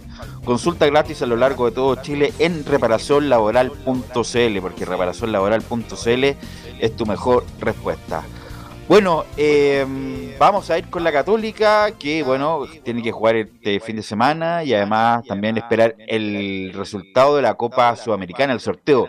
Muchos, Giovanni, no sé si, bueno, tú eres seguidor mucho de Twitter, mucho, ¿cómo va a eh, clasificar Católica? Tiene cuatro puntos, Independiente, quedó eliminado con 12 y, va, y no va a jugar nada. ¿Te parece bien el formato o hay que ajustarlo para darle un poco más de equidad deportiva, Giovanni? Es que el formato está siempre, siempre ha sido por el grupo, pero entonces creo que por ese lado está bien, independiente que cada grupo puede ser más peleado o menos peleado y que clasifiquen de acuerdo. Es que el tercero, que haya hecho una campaña tan mala de Copa Libertadores, vaya a la Sudamericana con uno que fue segundo y que hizo más puntos. Es que no es primera vez que pasa, ha pasado muchas veces, los que en otro grupo el clasificado clasifica incluso con siete puntos. Son, también el sorteo influye mucho y también la mala campaña de cada equipo que no es capaz de, de clasificar en el grupo también, obviamente sumándole eso, pero el formato está bien, lo que, lo que encuentro que el cambio de que solamente en Sudamericana, con el tema de los chilenos que le pasó a Antofagasta, eh, Everton y Calera, clasifique uno lo encuentro demasiado complicado, creo que hay que o, la, o lo otro, Camilo Carloberto, es que mejor se elimine esto de que el tercero eliminado de la Copa vaya a la Sudamericana y que vayan los dos, los dos primeros de cada grupo a la Sudamericana y así juegan entre ellos para no ver estas distorsiones, por ejemplo. Eso mejor, sí. Sí, porque en este momento imagínate. Muchachos, sería- muchachos. da un, un segundo, Laurencio, eh, porque es mejor que eh, clasifique, porque al final podría salir campeón, imagínate, Católica, y con que, que fue peor en su grupo en la Copa Libertadores, y Calera, que ya estaba en, la, en el campeonato, en la Sudamericana, que sacó mejor puntaje, que eliminado en primera ronda. Sí, es un, un poco contradictorio. Me acordé un rato de lo que estaba eh, mencionando Giovanni Castiglione sobre la UEFA. La UEFA corrigió eso, porque tenían el mismo sistema de la Copa Sudamericana. Pero eh, lo que es la Copa UEFA, o el símil de la Copa Sudamericana, y, y lo, y lo vimos con Manuel Pellegrini con el Betis, el primero clasifica directo, en el caso de, del- de, de la, de la UEFA fue, por ejemplo, el Valle Leverkusen, clasificó directo a los octavos de final, el Valle Leverkusen de Charles Arangui, y el segundo, que fue Betis, tuvo que ir a una repesca contra eh, uno de los terceros de la Champions, que fue el, el Eintracht. Y justamente fue dramática esa escena, que el, el Eintracht pudo clasificar, pero el, el punto, mientras ante el Zenit, el Zenit del equipo ruso. Entonces, ¿cuál es el tema? Que el primero clasificaba directo y el segundo también clasificaba, pero jugaba una repesca contra el, el- tercero de, de cada grupo de la ah. Champions League. Eso puede ser, por ejemplo, Independiente, que quedó eliminado con 12 puntos, que jugó una revesca con la Católica que jugó que, que tiene 4 puntos. Y el que gana pasa a justamente los octavos de final, Carlos Alberto. No sé qué te parece. Pero, pero ¿cómo era antes? ¿Te acuerdas que era por grupo? Yo lo encontraba por grupo, lo encontraba mucho más interesante y más, más deportivo. O sea, aquí estamos hablando porque Calera no quedó, no debió quedar afuera por la gran campaña que hizo y tampoco Everton, que tuvo una digna campaña. Entonces, a mí me gustaría que por grupo clas- clasificaran dos y que no. ¿Por qué tienen que incluirse los equipos que quedan eliminados la Copa, la Copa Libertadores? Ahí eso hay que corregirlo para que sea más deportivo. Porque no puede ser que Católica, pésima campaña la Copa Libertadores, con cuatro puntos resulta que va a la, a la Sudamericana. Y Everton que sacó 11 y que le, fue- le robaron algunos partidos también a Everton, y no hablemos de Calera, quedan fuera de la competencia. Considero que es antideportivo, hay que mejorar eso absolutamente. Anote, a- anote, no, anote Carlos Alberto, eh, comebol arroba comebol.com, ahí todas las quejas para que pueda cambiar el campeonato el próximo año. Sí, Camilo. Y hay una sugerencia, ahí podríamos a la sugerir crear una tercera copa como lo hicieron en, en- en Europa, Europa con la. Conference League. no, pero imagínate lo que podría hacer los equipos peruanos, los equipos bolivianos de esa categoría, de ese nivel. Podría ser muy bajo. Pero imagínate, Mourinho, que obviamente está en la etapa ya otoñal de su carrera, en otro momento dije, esa Conference League no existe, da lo Pero entró en la mismo. historia, la ganó por Pero primera por, vez. por eso te digo, en otro momento, como viene de baja, cualquier cosa le sirve a Mourinho. En- en- Estaban Claro, locos sí. los romanos ayer, pero una, es un invento la Copa esta y que, que ganó en una Copa de tercera categoría. Después viene la Champions, la UEFA y después viene esta cuestión. Es como la antigua, la antigua Comebol, que, que nadie recuerda todavía. Sí. Así es, no. Pero eh, la euforia de la Roma es nada más que nada porque es su primera Copa UEFA, eh, a nivel UEFA que gana. Por eso te digo, pero no cualquier cosa, poco. Es que la tercera en categoría, así como que se engaña la gente. Y lo Justamente para. a Copa UEFA. Imagínate, entonces es una clasificó a la copa. categoría más arriba por ser campeón. Esto podríamos decir que una copa de cartón. Bueno, vamos con Belén, a ver qué opinan de la Católica o no están ni ahí con esto, Belén, respecto de la clasificación de la Católica Sudamericana, Belén. Sí, buenas tardes, Velus. Muy buenas tardes a todos los que nos escuchan. Sí, la Universidad Católica, obviamente que necesitan recuperar a los jugadores, la lista larga que tienen de las de bajas, recuperar el fútbol, que es lo que menciona Ariel Holland, eh, mejorar en ese sentido, eh, recuperarse para, para poder subir en, en la tabla de posiciones del campeonato local, que es el principal objetivo, conseguir el pentacampeonato. Y eh, de ahí en más, eh, lo que viene en la competencia internacional, mañana el sorteo, y ver eh, en definitiva cuál va a ser el, el rival, si es que está em, a la altura de, de lo que es la Universidad Católica ahora, porque hasta el mismo técnico menciona que em, no, no están eh, ni siquiera bien para, para una competencia.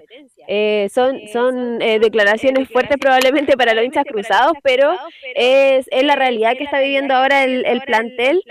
Y em, eh, respecto a, a- a lo que se viene em, eh, encima, que es el próximo, el próximo partido que van a tener eh, este domingo a las 17.30 horas en, en San Carlos de Apoquindo frente a, a Deporte de Antofagasta, Deporte de Antofagasta que también necesita los puntos porque está en zona de descenso directo. La Universidad Católica está en el puesto 12 actualmente, está en la zona media baja de la tabla, necesita también los puntos y recuperarse para, para poder ir a, ir a este receso con, con mayor energía y, y- y probablemente para que, para que en la segunda rueda ya vengan de lleno a...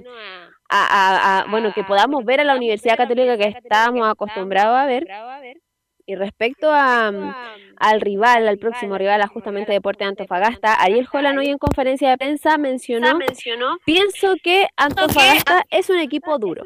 Pienso que Antofagasta es un equipo duro, es un equipo que juega 4-4-2, que, que tiene generalmente dos delanteros por dentro que son muy incisivos, dos contenciones que uno de ellos pasa mucho al ataque y que vamos a tener que dar el máximo de nosotros y hacer un esfuerzo muy grande para, para tener un resultado importante que nos permite ir al descanso con, con más aire y más tranquilidad en función de lo que venimos generando. En el torneo local. Existen dudas, además de, de los lesionados que, que, ya están confirmados eh, por el parte médico que entregan post, eh, previo a, a, los duelos. Eh, Nehuen Paz, como lo contábamos ayer, jugó, el, jugó todo el partido ante, ante Talleres de Córdoba, pero el segundo tiempo ingresó con, con una venda en la rodilla izquierda y está con molestias, mencionó Ariel Holland.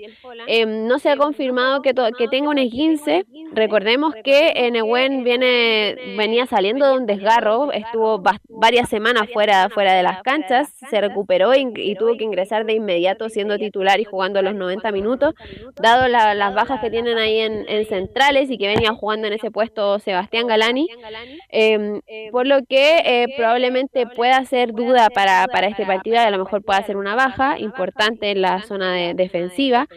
Y eh, otro que, que también estaría, no estaría 100% confirmado para, para jugar ante el equipo nortino sería Fabián Orellana, que también está con algunas molestias, y bueno, José Pedro fue en salida, que no estuvo considerado para el partido ante Talleres de Córdoba, y que probablemente también sea baja este, este domingo, dado por, por las molestias que, que salió de ese partido ante, ante el Audax italiano allá en, en Rancagua, que justamente pidió el cambio el, el, el capitán cruzado. Y otra baja que va a tener importante, que va a ser en portería, que es Sebastián Pérez, pero no por lesión, sino más bien por, por suspensión por acumulación de tarjeta amarilla. Y en ese puesto va a entrar el, el segundo arquero y va a tener su debut de la Universidad Católica, que va a ser Nicolás Peranich. Así que por ese lado va a tener bastantes bajas y otro que, que también eh, está, bueno, está en el parte médico, que es Clemente Monte, que está en un E15, todavía no se recuperó, mencionó el técnico Ariel Holland respecto a la, a la gira de Horacia que tiene la, selección chilena, eh, me parece que va a ser una baja también que, que no va a poder viajar allá a, a con la gira de, de, la selección porque no se, no se recuperó del esguince de tobillo y está, está todavía en tratamiento médico con el, con el plantel cruzado. Y respecto a lo que mencionaba al principio, que eh, lo que mencionó es Holland, de que, toda, que, que, el equipo no está ni siquiera al 100% para, para una competencia, considerando el, el, el, torneo local, la Copa Chile que se viene y también los octavos de final de la Copa Sudamericana. Menciona el técnico cruzado, tenemos que recuperarnos rápidamente para afrontar las competencias porque hoy no tenemos plantel para una. La primera etapa de, del receso nos va a venir muy bien para descansar, para recuperarnos y para poder encarar un, un trabajo de 10, 12 días que, que nos pueda poner este, eh, de una manera más competitiva y de una manera más adaptada a los requerimientos de las competencias que vamos a enfrentar, porque tenemos la Copa Chile, tenemos eh, los octavos de final de la Copa Sudamericana y también tenemos el campeonato. Entonces, eh, realmente tenemos que recuperarnos rápidamente para poder afrontar las tres competencias, porque hoy no tenemos ni el plantel para una. Entonces, esa es la realidad.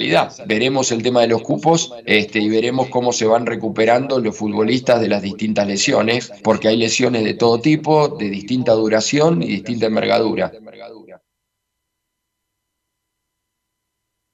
El tema que, que, se mencionaba y que confirmó el técnico posterior al, a la derrota ante Talleres de Córdoba, que mencionó que va a ocupar los tres, las tres, los tres vacantes que tienen disponibles para, para la segunda rueda. El primero, eh, bueno, que no ocupa en definitiva este uno de estos cupos, que es Daniel González, que es uno de los centrales eh, de proyección, que ocupa cupo eh, de, de, juvenil. Eh, y otro jugador que estaría, mm, o sea, que van a contemplar en los, las posiciones más bien son los centrales y volantes, eh, que donde tienen bastantes lesionados. Em, Marcelino Núñez no está al 100%, jugó ante Talleres, em, eh, no jugó en, la zona del medio campo, pero sí jugó como, como lateral por derecha.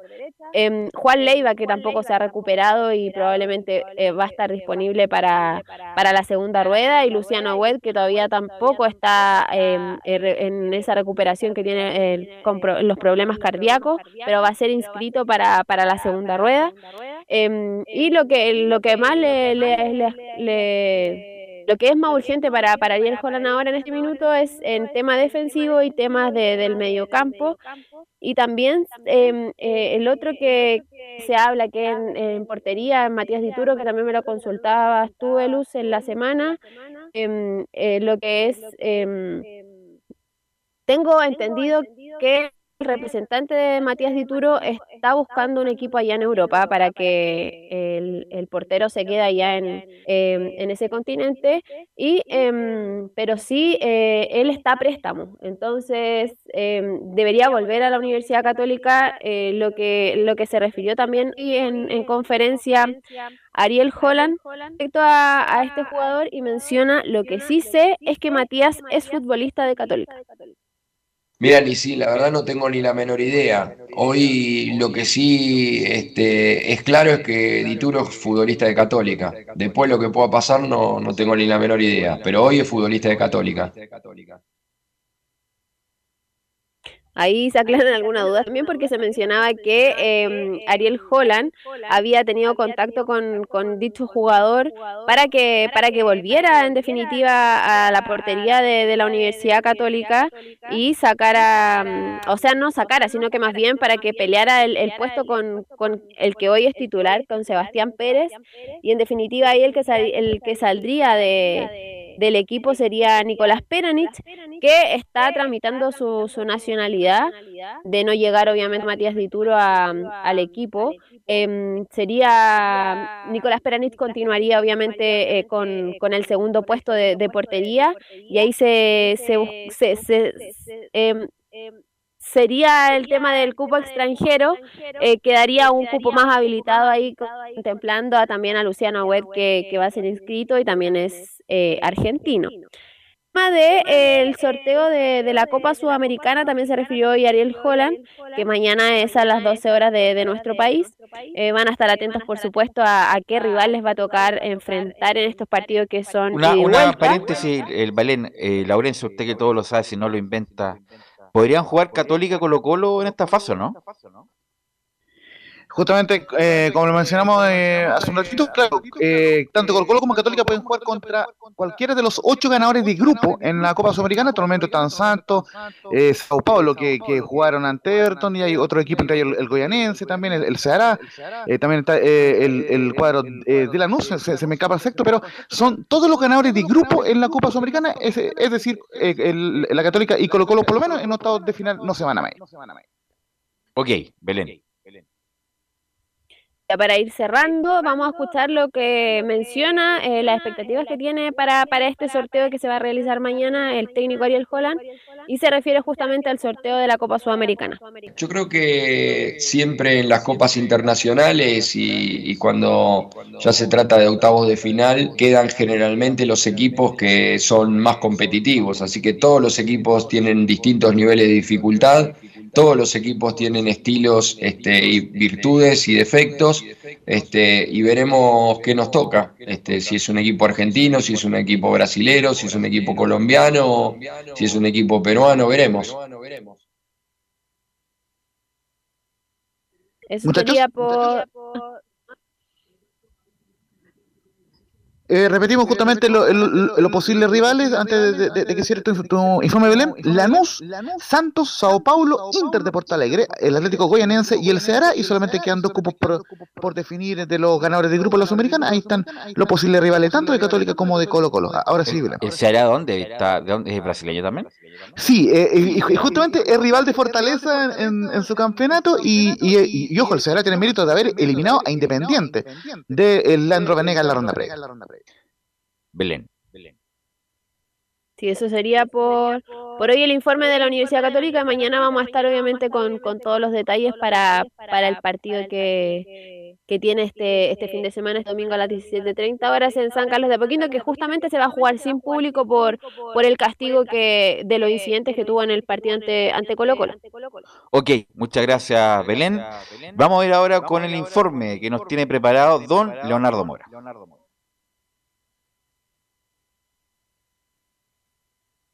Así es, una Universidad de Chile que se sigue preparando para el partido de este día sábado a las cinco y media después de la final de la Champions para estar listos para cerrar la primera rueda de la Universidad de Chile. Pues, oiga, y a propósito de eso, eh, esto un poquito de fútbol ficción, eh, la U podría terminar en una muy buena posesión eh, si es que el fin de semana le llegase a ganar al equipo de Gustavo Huerta. Hay que recordar de que la U logró sacar de los puestos incómodos en el campeonato nacional de la tabla a, a toda la hinchada, a toda la alegría de la gente azul porque está ocupando ahora la décima posición con 17 puntos. Ahora, eh, la U enfrenta a un rival directo por un objetivo que se veía lejano hace algunas semanas, como es la zona de clasificación a torneos internacionales, ya que este sábado visita Cobresal en el Cobre, conjunto que está en la quinta ubicación con 21 unidades. Si el equipo de Miranda logra una victoria en el campeonato, eh, termina la primera rueda en la línea de los 20 puntos, igualando a O'Higgins y Palestino, que son los últimos cuadros que están clasificando hasta el momento a la Copa Sudamericana. En el mejor de los casos es que el campo de provincia, los baisanos, más Guachipato y Everton no triunfan en esta última fecha, eh, ya que se enfrentan entre ellos, la U podría terminar el primer semestre a centímetros de la zona de clasificación, ¿eh? Que es uno de los objetivos que le están pidiendo justamente a Diego López, el nuevo técnico de la Universidad de Chile, terminar en algún cupo de copas internacionales, en especial de la Sudamericana. Pues, ¿ah? De hecho, es el gran objetivo de la Universidad de Chile en general, es estar en una Copa Internacional luego de cómo se han dado las cosas esta temporada y después de haber cortado una racha de 13 años en que la U no estaba compitiendo en ningún torneo eh, internacional. Este tiempo ha sido de sequía para la Universidad de Chile. Y hay que eh, recordar de que este es el último partido del técnico Sebastián Miranda al mando de la Universidad de Chile para que asuma de forma definitiva el uruguayo Diego López, que ya ayer lo contaba en el reporte de Estadio Portales, se fue del país ahora para preparar ya todo y volver de manera oficial a la Universidad de Chile. Otro de los temas, a propósito de Sebastián Miranda, que dirige su último partido en el primer equipo este fin de semana, es que va a tener una labor distinta a la que estaba haciendo en el fútbol joven del cuadro universitario. Recordemos que él estaba a cargo de la sub-17 de la Universidad de Chile, pero la función que va a tener a partir de ahora es ser el asistente.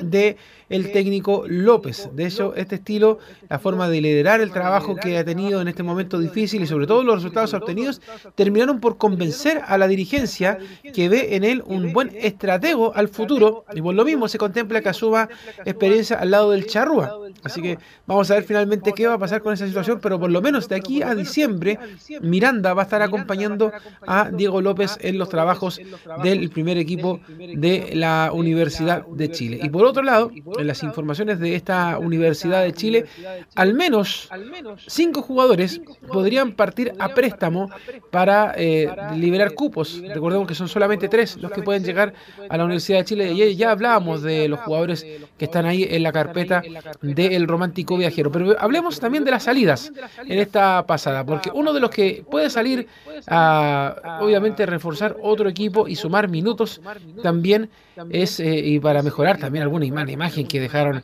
en esta temporada, es Nahuel Luján, uno de ellos. El jugador no fue considerado por Escobar por indisciplina y a pesar de que Miranda lo reintegró a los entrenamientos eh, con el primer equipo, el nuevo entrenador ya le avisó que no lo tendrá en cuenta y desde la U no buscarán terminar el vínculo con el jugador, ya que significaría una pérdida importante desde el punto de vista monetario, por lo que intentarán darle una salida mediante un préstamo, además de revalorizar su pase. El otro, uno de la casa canterano, es Camilo Moya. El jugador pasó de ser una de las grandes promesas de la U a uno de los relegados por todos los cuerpos técnicos que han pasado en el último tiempo por el romántico viajero y a pesar de ser visto como un valor recuperable, su estadía en la U necesita un nuevo aire y podría otra vez partir a préstamo como ya le pasó eh, la vez anterior. Recordemos que estuvo en San Luis de Quillota jugando Camilo Moya y de hecho tuvo un muy buen pasar por ese equipo y por eso la U lo pidió de vuelta para también eh, sumarlo a las filas de la U, pero ha ido de más a menos el canterano. Otro también que podría partir a préstamo es Mauricio Morales. Es el volante de 22 años que no ha visto acción hace meses y eh, por su edad tampoco puede ser parte de la serie de proyección de los azules, por lo que la única forma de darle algo de rodaje es enviándolo a préstamo a un equipo donde le garanticen tiempo de juego. Y también están los casos de Cristóbal Muñoz y Simón Contreras, que también podrían ser parte del grupo de jugadores que podían partir temporalmente del Centro Deportivo Azul. Tanto el atacante como el Pito han tenido importante cantidad de minutos en primera división, por lo que no es descabellado pensar una salida a préstamo para adquirir algo de más roce en la primera categoría. Y hay que recordar también que además al Pito Contreras, por ejemplo, se le cambió de posición.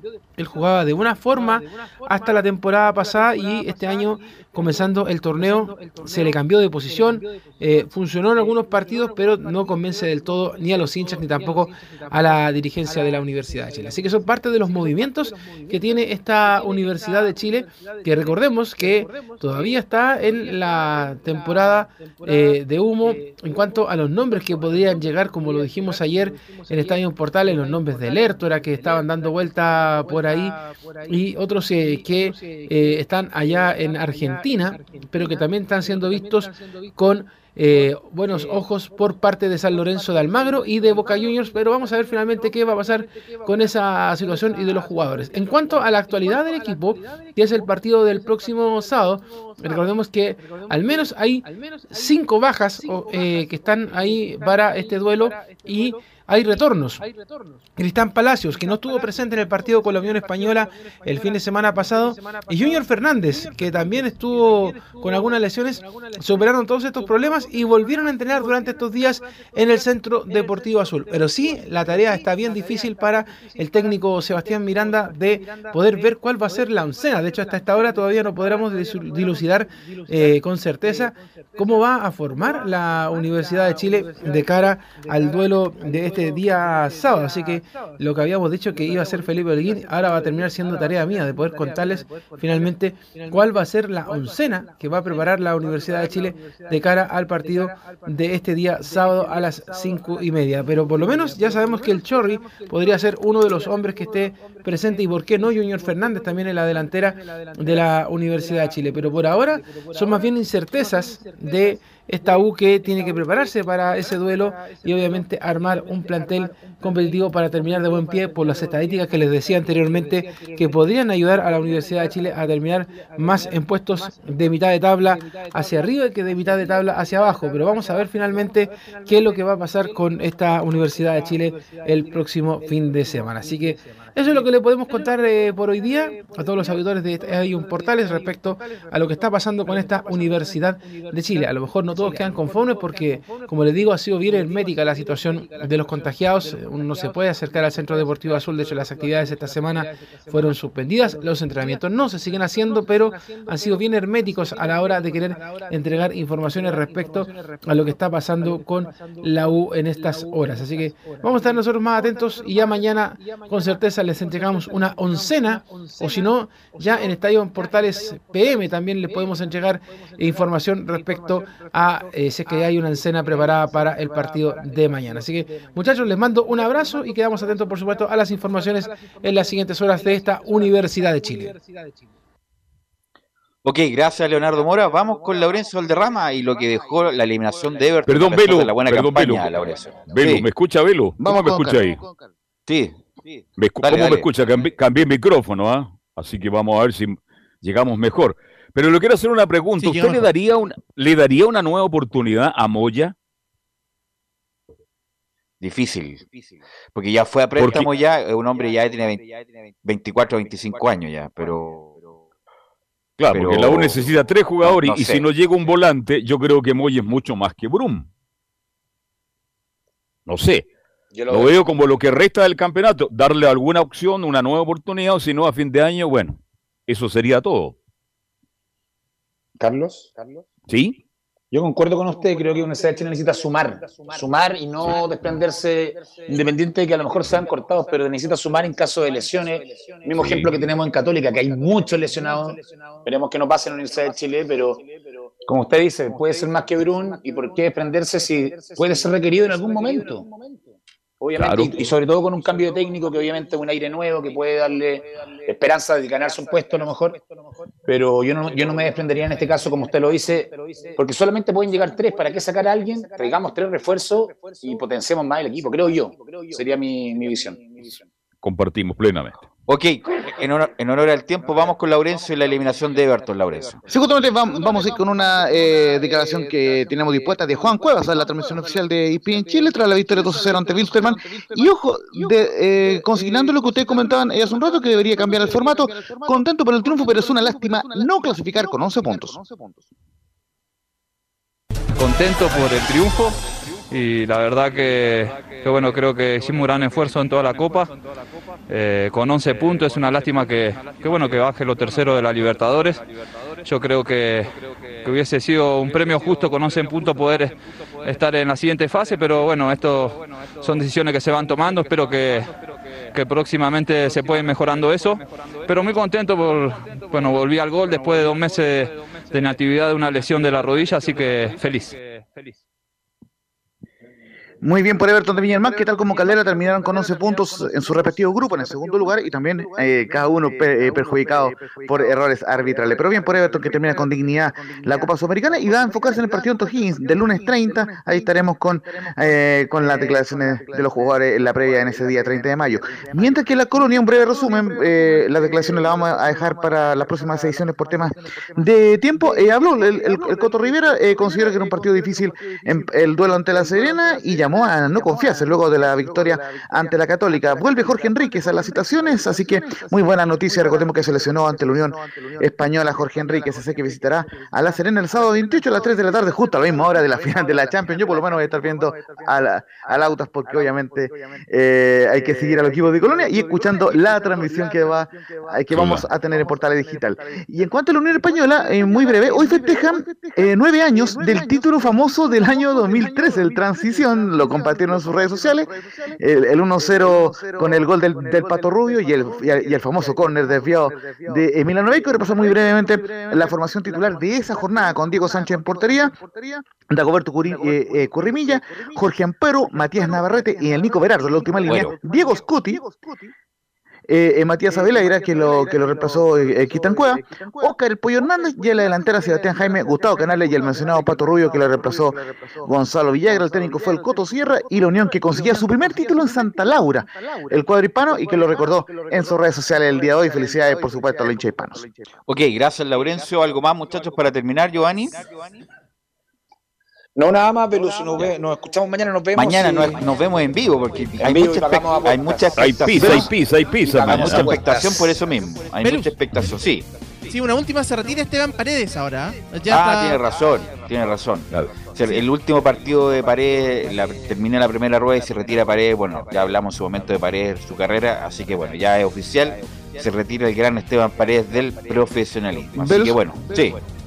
Y vamos a estar, por supuesto, muy dentro de la oficialización del Toto Berizzo como nuevo técnico de la selección chilena. Faltan, faltan solamente algunos detallitos para confirmarlo como nuevo técnico de la Roja hasta el final de las clasificatorias al Mundial 2026. Fuerte abrazo. Ok, gracias a todos los que colaboraron. Nos vemos mañana en otra edición de Estadio Portal.